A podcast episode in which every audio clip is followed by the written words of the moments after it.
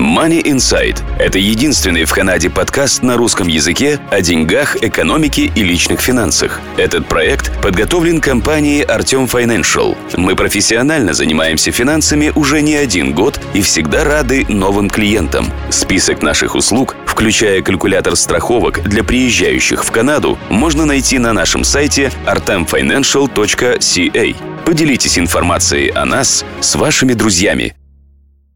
Сейчас вы послушаете интервью с человеком, который работает в инвестиционной индустрии. Мы не упомянули в подкасте, но я считаю, что это важно э, сделать эту заметку. Соответственно, я записал вступительное слово. Я не э, получаю никаких гонораров, это не investment advice, у меня нет никакой финансовой заинтересованности в интервью данного человека. Соответственно, я пригласил сам Ника для этого интервью. И чтобы у вас не возникло ощущение, что я пытаюсь продвинуть его компанию, фирму, э, я считаю, что они делают хорошую работу, и в соответствии с этим мы записали данное интервью. Но я не получаю никаких э, финансовых э, отчислений, у меня нету, как я уже сказал, финансовых заинтересованностей в данном интервью. Спасибо и хорошего просмотра. Добрый день, слушатели подкаста Money Insight, вашего подкаста о деньгах, экономике и личных финансах. В студии нахожусь я, Артем Бычков – Сегодня мы будем говорить на тему инвестиций, и у нас должен быть довольно-таки интересный разговор с представителем этой э, инвестиционной профессии, с представителем одной из инвестиционных компаний. Прежде чем я представлю нашего э, гостя, я э, напоминаю подписываться на наш канал, ставить лайки, обязательно делиться информацией с друзьями, потому что информацию, которую вы находите на нашем канале, она единственная, уникальная и, соответственно, в канадской YouTube э, системе, как бы в YouTube такой информации больше нету. Итак, Ник, добрый день. Добрый день. Спасибо, Артем, за подкаст, за полезную работу, которую вы делаете. Я думаю, сегодня будет интересно. Поговорим про особенности инвестирования с портфолио-менеджерами в Канаде. Угу, окей. Давай начнем с того, что ты представишься и расскажешь э, о компании, в которой ты работаешь. Меня зовут э, Ник Короличук. Э, я вице-президент э, и портфельный менеджер компании Pathfinder Asset Management, э, которая находится в Ванкувере. Я обладаю сертификатом CFA, это Chartered Financial Analyst, и я бывший президент CFA Society в Ванкувере. Я также регистрированный на предоставление управления портфелями на дискреционной основе. Мы об этом поговорим дальше. Да, да, это очень интересно, и это будет, в принципе, немного уникально. Не то, что люди привычны э, с этой формой ведения инвестиций. Окей, э, расскажи немного о компании, сколько она существует, сколько в ней работают людей, чем она вообще занимается. Э, наша компания независимая. Она э, была создана около 12 лет назад, но она поначалу была частная компания, один человек управлял своими собственными деньгами. Это называется family office. Uh-huh. То есть э, э, достаточно большого размера портфель, и сам человек инвестирует для себя. Потом эволюция этого family office, кстати, ему будет 40 лет через годик-два этому family office. Компания была основана, чтобы дать возможность другим людям инвестировать вместе, и большая часть того, что мы делаем, это мы инвестируем Э, все э, сотрудники компании, фирмы в те же мандаты, что и наши клиенты, и мы платим те же самые физ. Mm-hmm. То есть все как бы aligned, и все-таки family office культура присутствует. Окей, okay. ну то есть вы не делаете другое по сравнению с тем, что вы советуете клиентам. Это хорошо.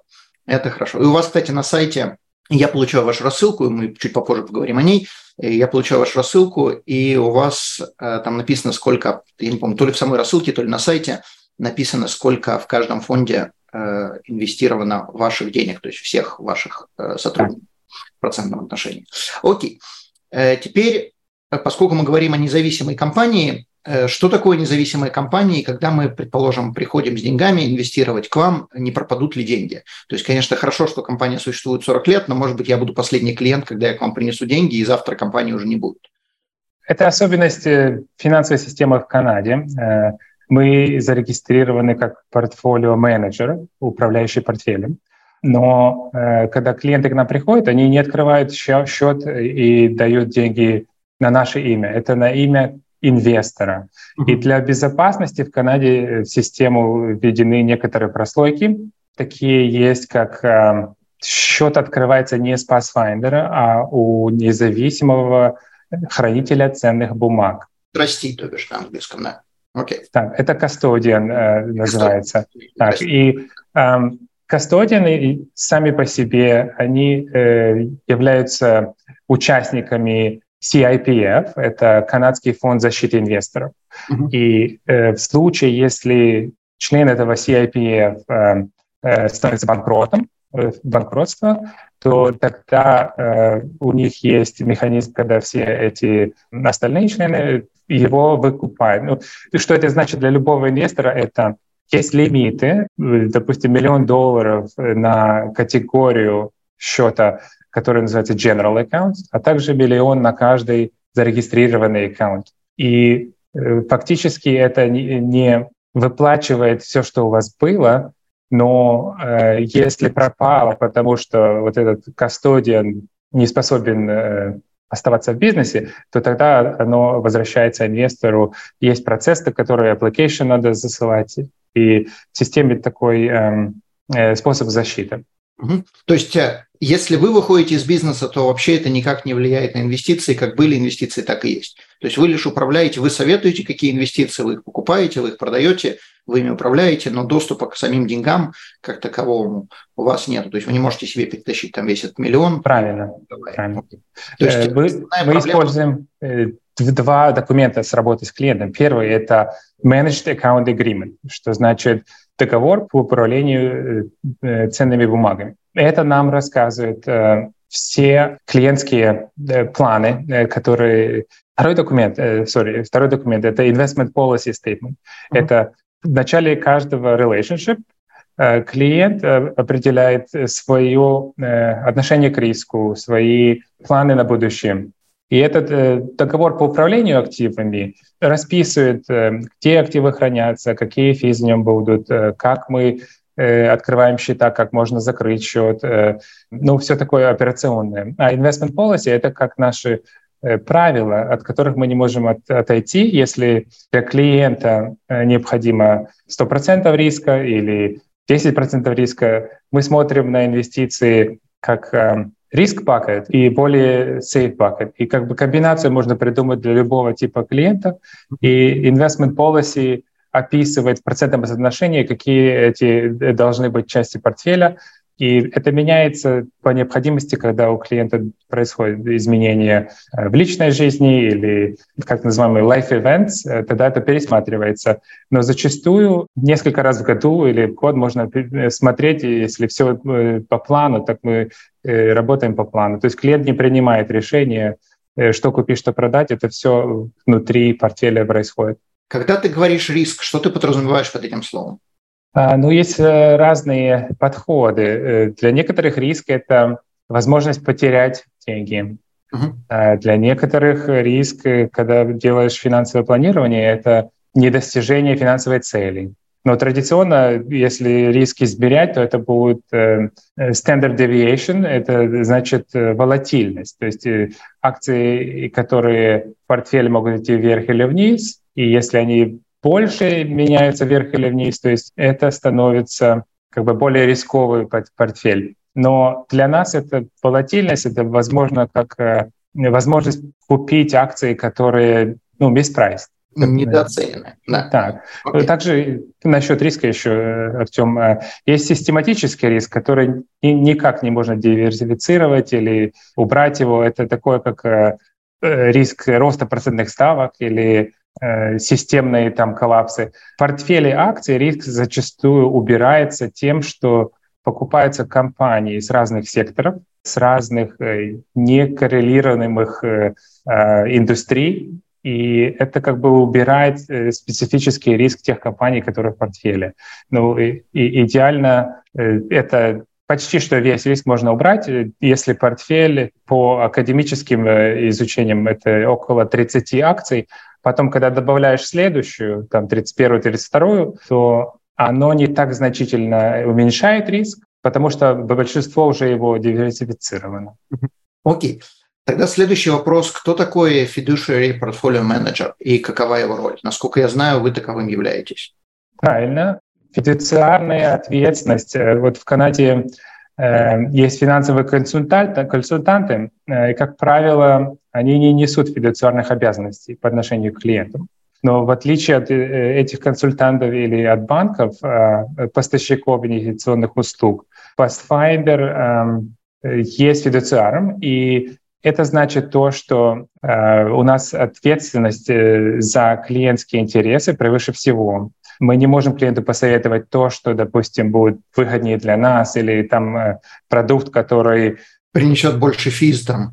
Правильно, правильно. Вот э, клиентский профиль нам диктует, э, что для него хорошо, что плохо, и мы от этого не, не можем отойти, и это все на доверии и э, с нашими клиентами. Также есть еще такое, такое понятие, как регулируемый и нерегулируемый титул. Вот до прошлого года любой мог называть себя финансовым советником, но есть разные financial advisor, financial strategist. Advisor, да. Так. И по всей Канаде портфолио менеджеры — это тот титул, который регулируется, а на провинциальном уровне, я знаю, Онтарио в прошлом году добавил financial planner. Никто без, не может его использовать, не имея квалификации. И также financial advisor, только в прошлом году.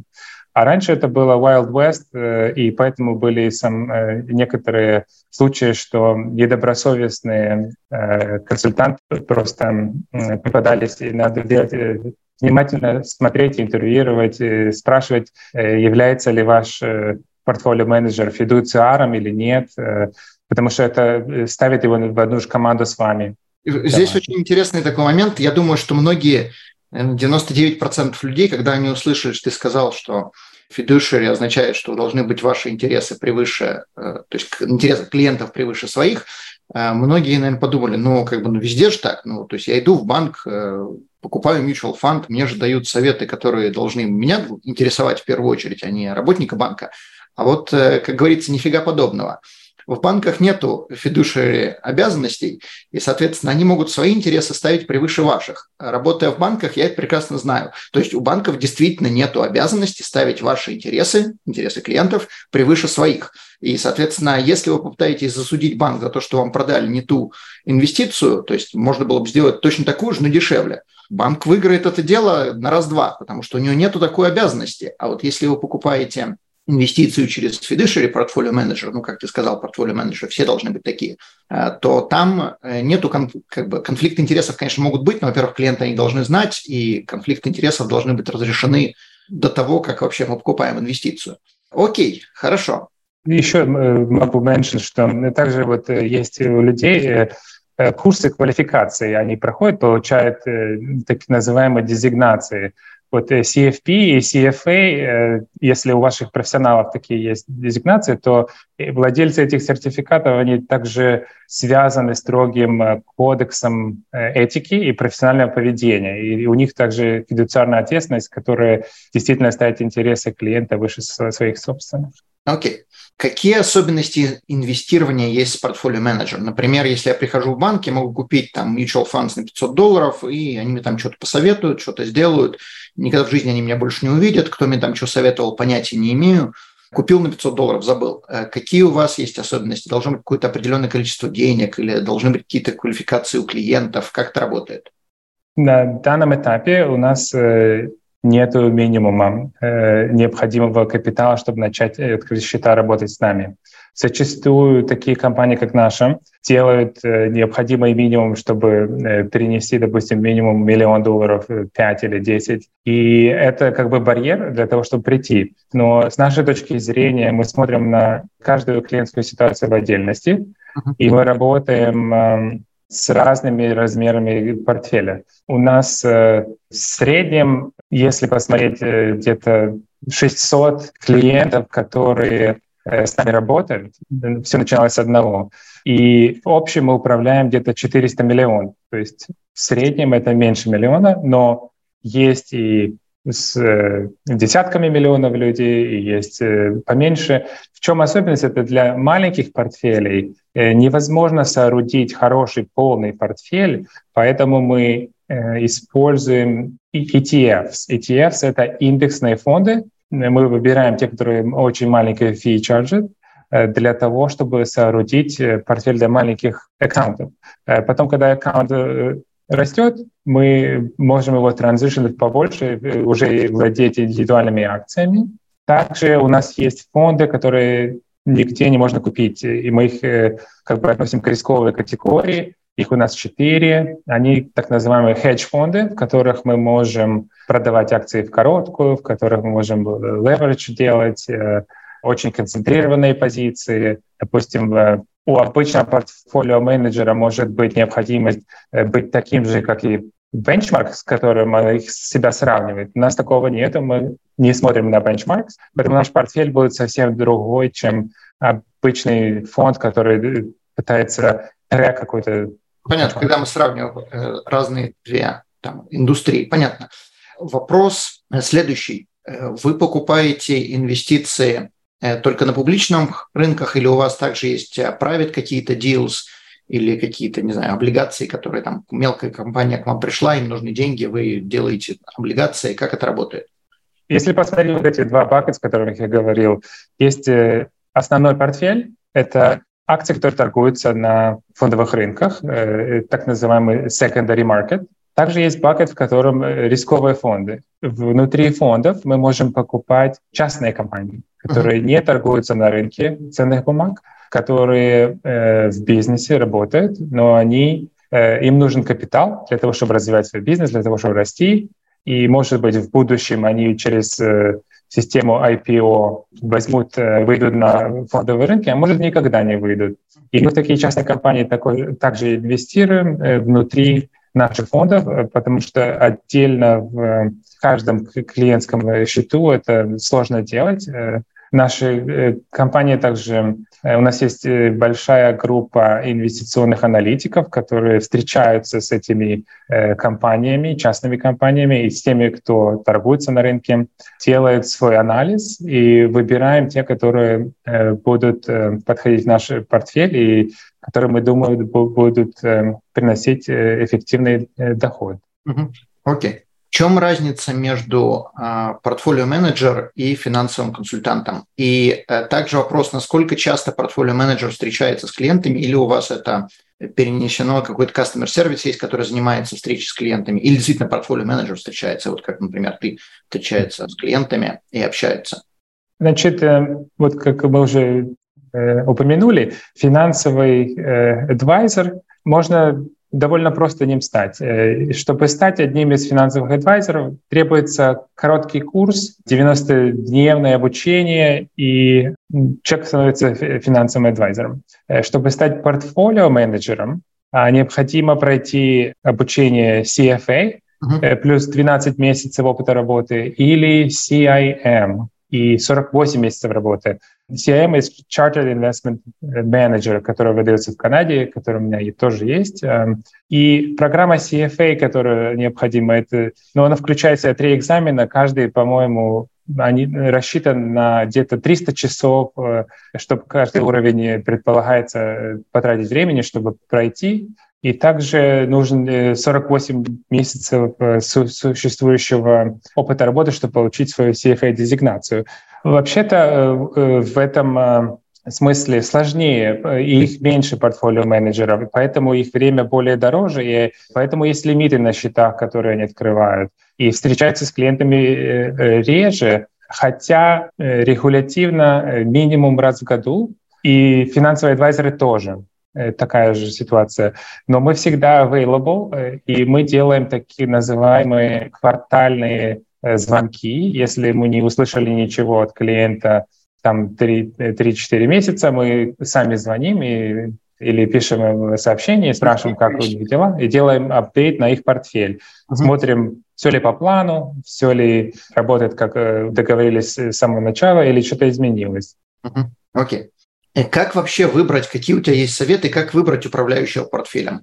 Есть подход, когда используется большими инвесторами, э, такими как пенсионными фондами, institutional инвесторами. Они смотрят на много параметров, смотрят на ну, их формальная система, процедура, когда смотрят на людей, э, которые работают в этом менеджере, на их процессы, на их портфели, на их отдачу от портфелей, какая у них перформанс. А когда инвестор, индивидуальный инвестор, физлицо ищет себе портфолио менеджера, зачастую это просто э, подходит ли этот человек э, к твоей ситуации или нет, и поэтому надо проинтервьюировать несколько. Я советую, чтобы человек э, сделал свое решение, поговорить с разными менеджерами, посмотреть, есть ли у них не заангажированный совет, то есть ведущий, если они не используют много жаргона, а просто могут э, немного попроще объяснить все. Тем более, что наша аудитория разговаривает на русском, то это может быть их э, э, первый язык, а английский второй. Иногда это хороший фактор, чтобы найти себе специалиста, с которым можно поговорить на родном языке и э, как бы все расставить по полочкам и все, чтобы было понятно. Угу. У меня еще будет один совет, и я хотел бы, чтобы ты его тоже прокомментировал. Э, совет относится к рискам. Как вы уменьшаете э, в своих портфелях, как вы уменьшаете риски клиентов? Ну, это достигается путем диверсификации э, в портфелях. По этой же причине для маленьких портфелей мы не покупаем одну акцию, а покупаем индекс. А, потому что одна акция, покупается, это может даже быть спекуляция на, на то, что это единственное имя, оно будет хорошо, и это не инвестиция. Инвестиция — это более длительные деньги. Если кому-то нужно купить дом или собирать денег на машину, э, на путешествие, и деньги нужны в течение двух-трех лет, то для этих денег риском становится exposure э, к этому фондовому рынку. рынку. Да, вот то, что да. это может упасть. Так, поэтому больше э, будет сейвингс уже, а не инвестиции. Большинство случаев у нас это портфели зарегистрированные, которые у людей накопление на пенсию. В Канаде это Registered Retirement Savings Plan или RIF, когда становится старшим. А также TFSA э, и другие типы портфелей. Но э, чтобы ограничить себя от риска, это значит также и недополучить, э, возможно. Некоторые люди очень консервативные, и они инвестируют всю жизнь консервативно, и они как бы эту возможность заработать больше опускают. Просто надо найти вот этот баланс между тем, что для клиента хорошо насчет риска, и между тем, что он может э, э, как бы на себя риск взять, и то, что он хочет. И, и иногда это разные, уровни, и надо найти путем разговора и процесса, когда называется Know Your Client, э, исследовать, что будет хорошо, и тогда оно будет работать, и, и клиент будет спокойно спать, и это будет э, достаточный риск в его ситуации, который заработает ему деньги в э, длинной перспективе, без того, чтобы было много Плавника. спокойствия, когда там, ну, рынки не идут вверх прямой линии, они идут вверх-вниз, Поэтому, э, когда такое случается, клиент знает, что мои деньги на дальнюю перспективу, я э, инвестирую так, как мне положено, и некоторые люди просто э, выходят с рынка или заходят как бы в самое э, плохое время.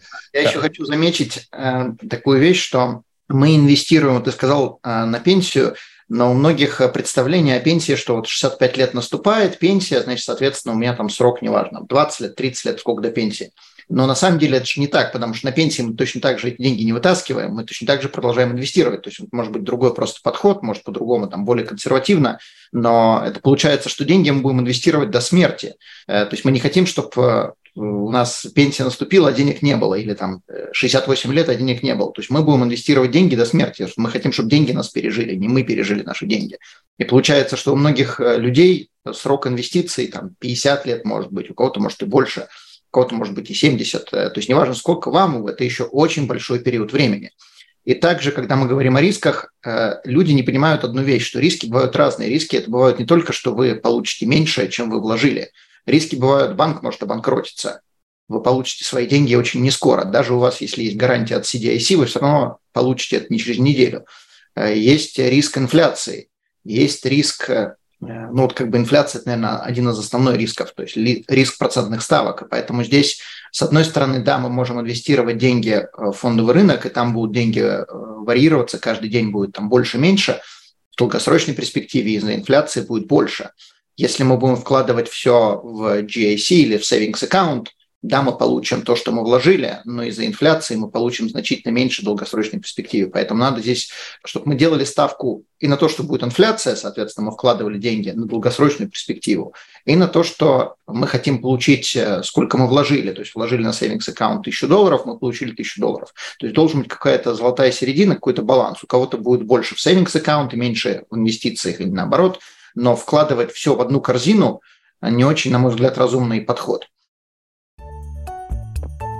Подгузнички? Ах, да, в чемодане уже. Билетики? Да, в курточку положила. Мелкому машинке положила? Надо еще раз пересчитать.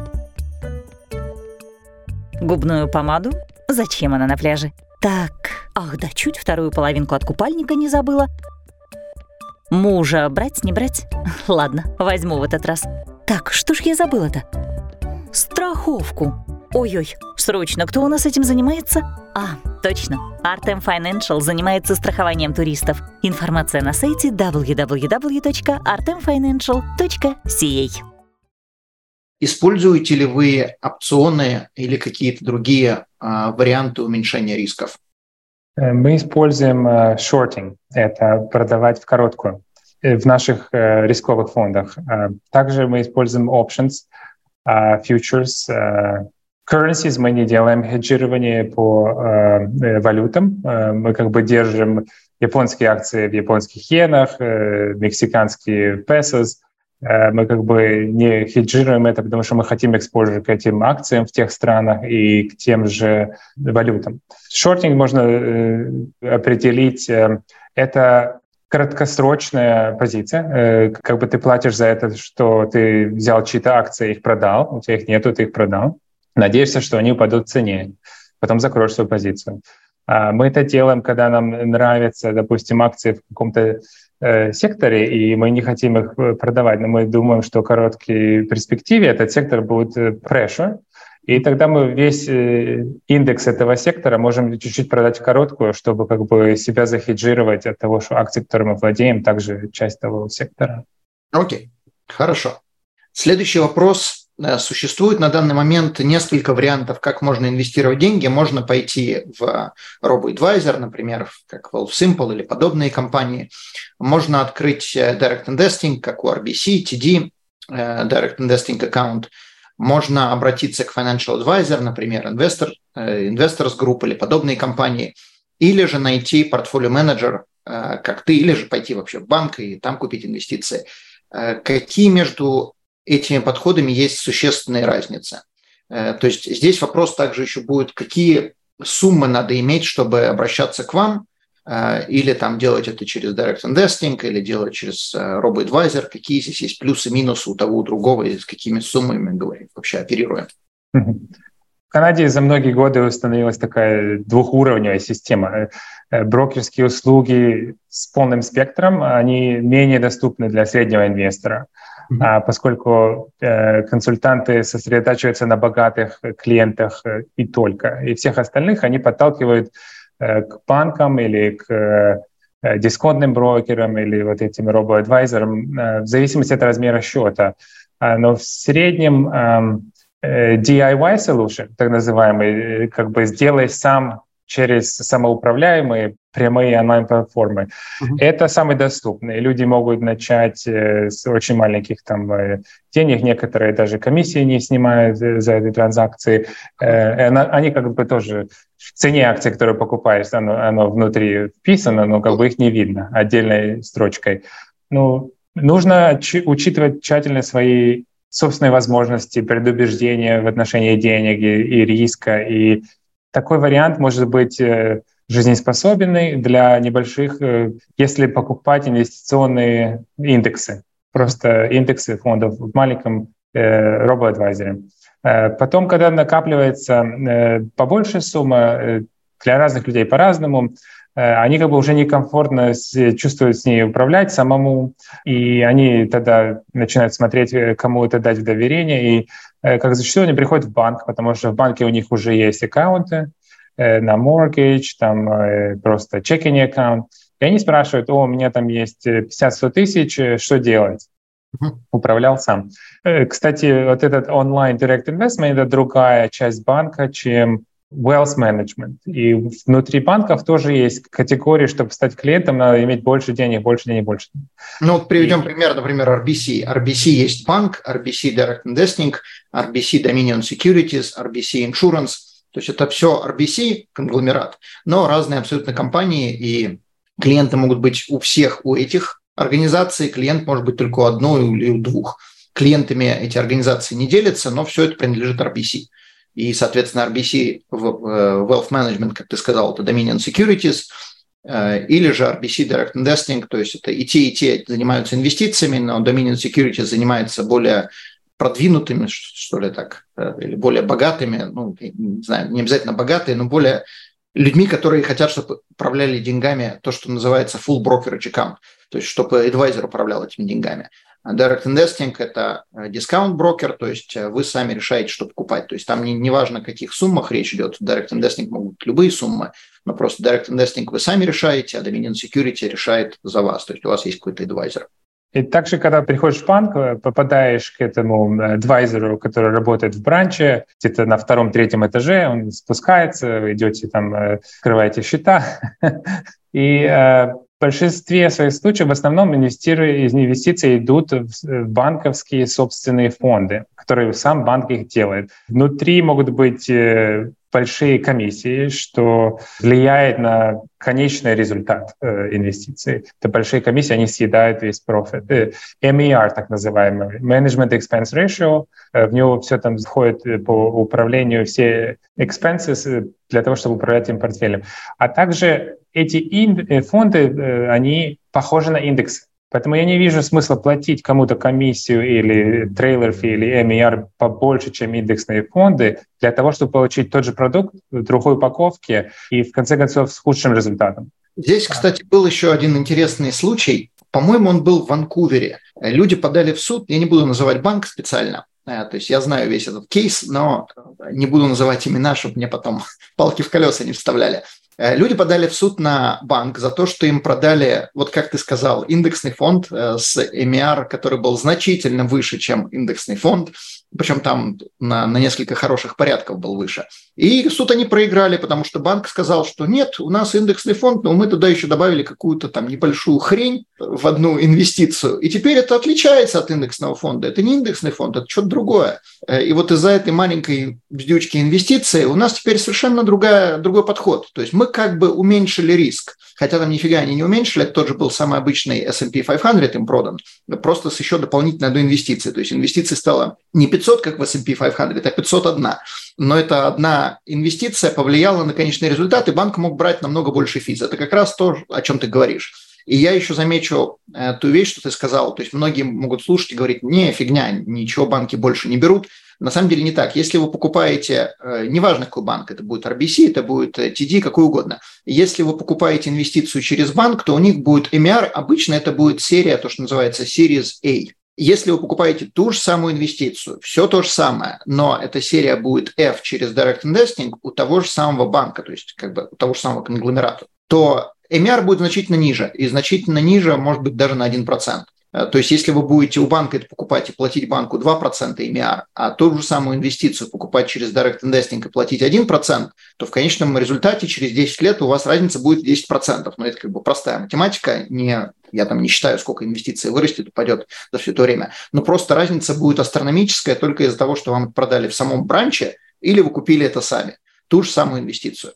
И при этом еще банки не имеют fiduciary э, обязанностей, то есть они совершенно не заинтересованы вам предлагать то, что будет лучше для вас. Да, согласен, работал в банках, все это видел. Еще есть случаи тоже, что когда становишься клиентом э, такого адвайзера, некоторые э, находят другую работу или двигаются там внутри банка или переходят, и тогда получается, что новый адвайзер э, каждый год или чаще даже в некоторых случаях, то есть это изменение того же человека, с которым вот, приходишь, там новый человек, а теперь я ваш адвайзер. И это как бы неконтролируемый вопрос, э, и это не помогает э, стабильности, и надо всю эту проблематику объяснить, какие планы, какие там, э, зачем открывали счета и так далее. Поэтому э, новый адвайзер не всегда добирается до этих маленьких счетов или небольших, чтобы с ними с каждым понять, какие needs, может, appropriate, не appropriate, и поэтому вот так вот сервис не, не совсем. Ну, это абсолютно верно. Э, Причем индустрия построена, финансовая индустрия, ну, не только в Канаде, в Америке тоже, построена таким образом, что мы хотим работать только с богатыми клиентами. Если это низкие, ну, идите в банк, там вам что-то продадут. Причем э, далеко низкие, неправильно сказал, не низкие, это малоденежные. Э, если это малоденежные, а малоденежные уже в понимании банков это меньше миллиона долларов. То есть, а если у человека 150 тысяч или 200 тысяч, то есть это не какие-то астрономические деньги, но это уже совсем не маленькие деньги. И ими уже никто не хочет заниматься, потому что фи там получается не такой большой, и получается вот эта вот как бы ниша людей, у которых уже есть деньги, но они еще недостаточно богатые, ими никто не хочет заниматься. И куда им идти? В банках с них берут огромные физ, и довольно-таки мало компаний, которые хотят кроме как Direct Investing, где люди должны принимать решения сами, мало компаний, которые хотят ими заниматься. Я еще хочу заметить такую вещь, что я уверен, что нас будут слушать люди, которые будут думать, лучше я буду покупать ETF сам, это все то, что называется passive investment, зачем мне активный менеджер. Я с этим подходом совершенно не согласен, потому что passive investment, в моем понимании, такого понятия вообще не существует. Если вы, конечно, купили все акции мира, то, может быть, тогда вы будете пассивным инвестором. Кстати, если... есть один ETF, который делает точно да, то же. Да, то есть если вы купили все акции, вот как бы, если вы купили этот ETF, то да, но большинство людей этот ETF покупать не будет, Vanguard, я подозреваю. Большинство людей, предположим, они купят там S&P 500, например, но это же все равно пассивная инвестиция, потому что кто-то принимает решение, какие инвестиции в этом S&P будут. Да, это будет по каким-то определенным критериям, да, это будет 500 компаний, но кто-то же все равно принимает решение.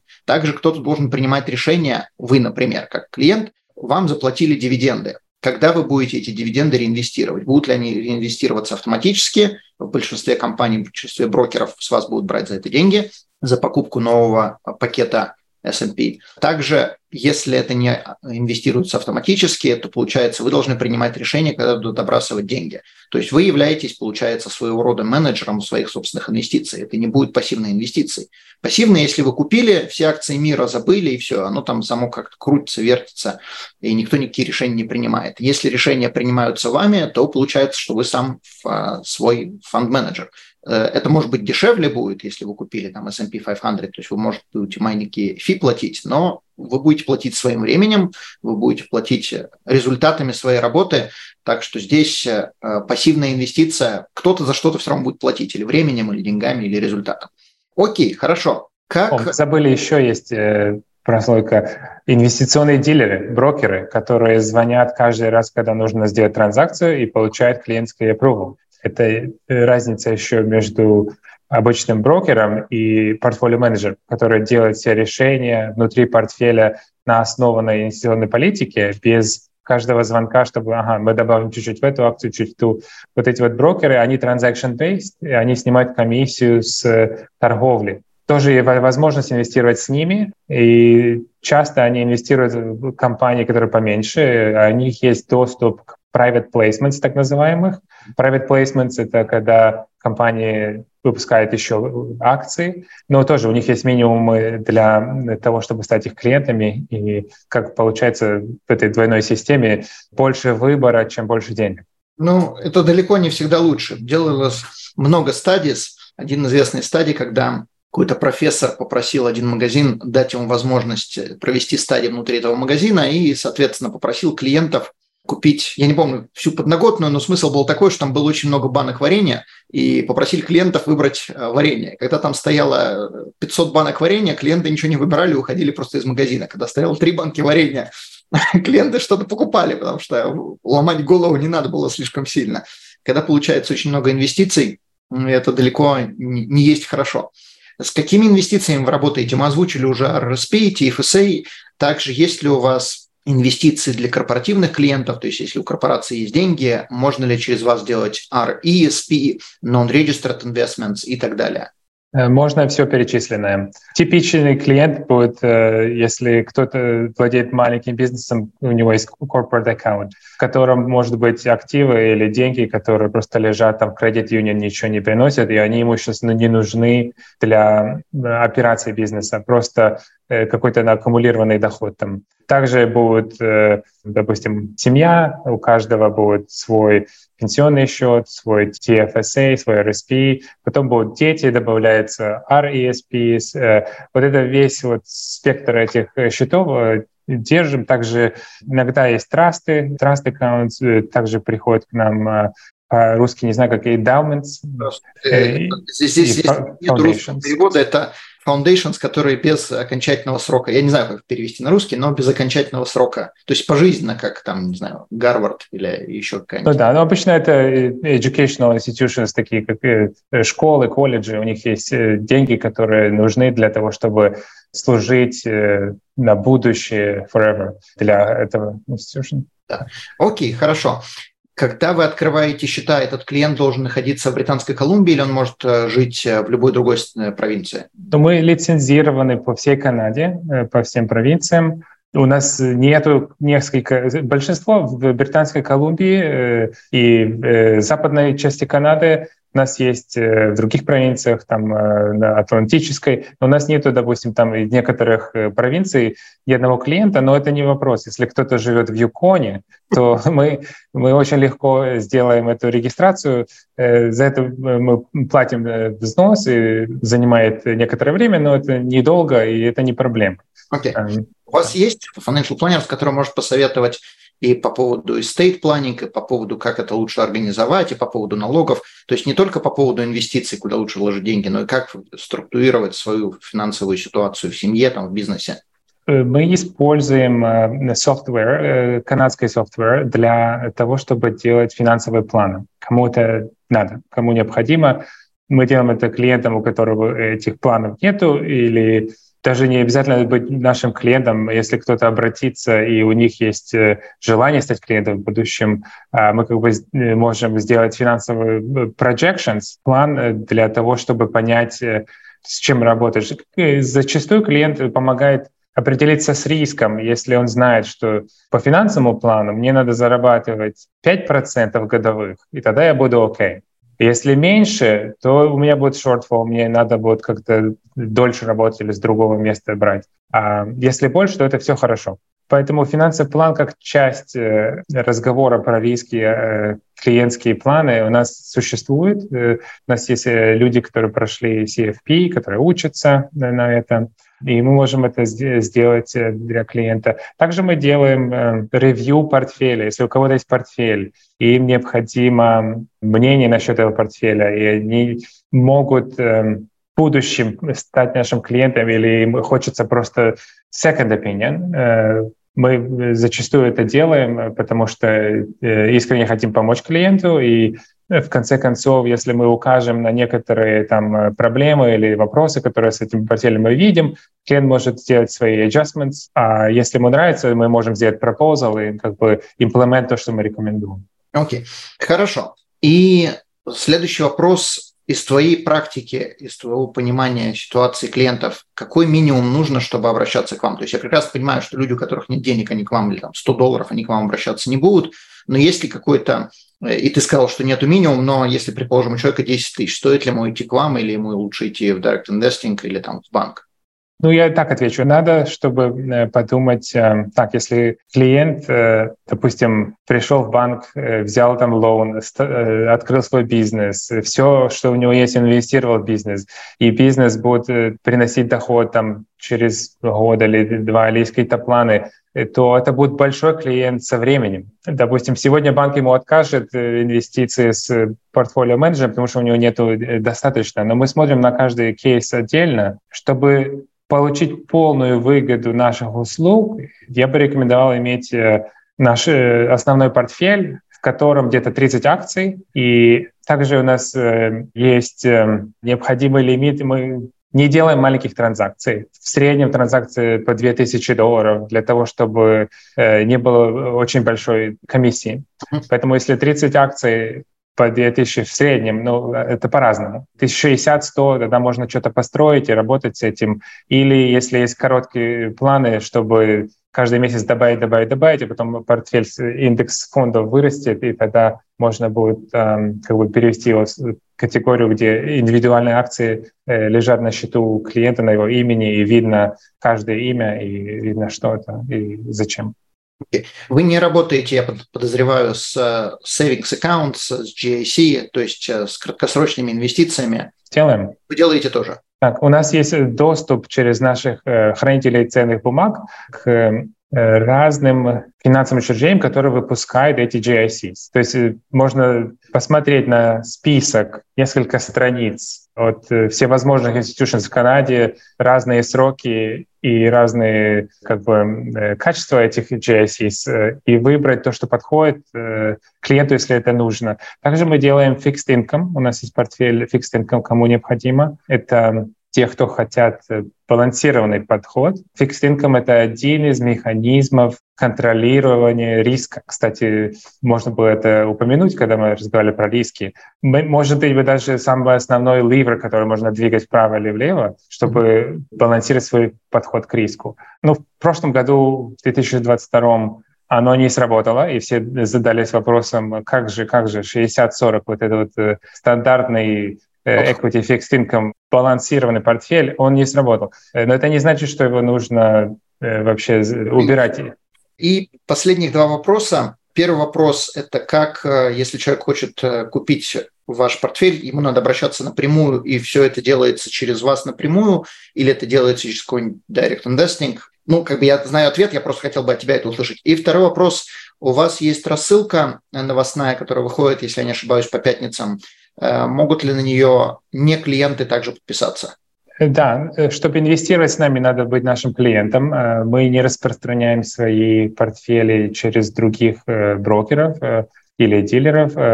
Просто напрямую обращаться через наш головной офис. У нас офис в Ванкувере, а также небольшой офис в Эдмонтоне. Можно мне написать email, и я также добавлю вас в рассылку. Это тоже услуга, которую мы предоставляем. В среднем это где-то страничка, мы пытаемся одну страничку в неделю по фондовым рынкам, по разным секторам, по некоторым э, экономическим вопросам писать свое мнение. И те, кто хочет понять, как мы инвестируем, как мы думаем, это полезно почитать некоторое время перед тем, как э, открывать счета. Для существующих клиентов это э, открыто мы им предлагаем, а также для тех, кто попросит, кто интересуется, э, чтобы сделать правильное решение, с каким менеджером идти, больше получить информации и это на английском языке, правда, э, но... Ну, если у человека проблемы с английским, то у нас, я думаю, и проблемы с деньгами, скорее всего, будут. То есть, если человек здесь не владеет английским, то как он здесь работает, как он ведет свой бизнес, как он ведет свою финансовую ситуацию. Но в конце этой странички маленький параграф написано «This means that», и мы как бы в трех строчках объясняем, что мы э, раскрыли в самом тексте одной страницы. Отлично. Ник, большое спасибо за информацию. Есть еще что-то, что мы не затронули, что ты хотел упомянуть? Но ну, если придут какие-то комменты или фидбэк на какие-то идеи, на какие-то темы, которые поговорить, я всегда открыт, мы можем сделать э, в следующем э, некоторые интервью в будущем. Конечно, хочется, чтобы все были богатые и счастливые, и мы как бы будем работать для этого. Отлично. Не забывайте подписываться, ставить лайки, делиться информацией по поводу этих видео с вашими друзьями и знакомыми. На этом мы завершаем нашу беседу. Обязательно поместим информацию Ника под этим видео. Большое спасибо и до следующих встреч. Данный подкаст сделан лишь для вашей информации. Компании, инвестиции, страховые продукты и другие материалы, упомянутые в подкасте, упомянуты лишь для ознакомления и не являются рекомендацией к действию. Так как мы не знаем вашей конкретной ситуации, то мы не можем нести ответственность за ваши действия после прослушивания подкаста. Пожалуйста, обращайтесь к специалистам, если вы не уверены, как поступить. Спасибо, что слушаете нас и не забывайте задавать вопросы.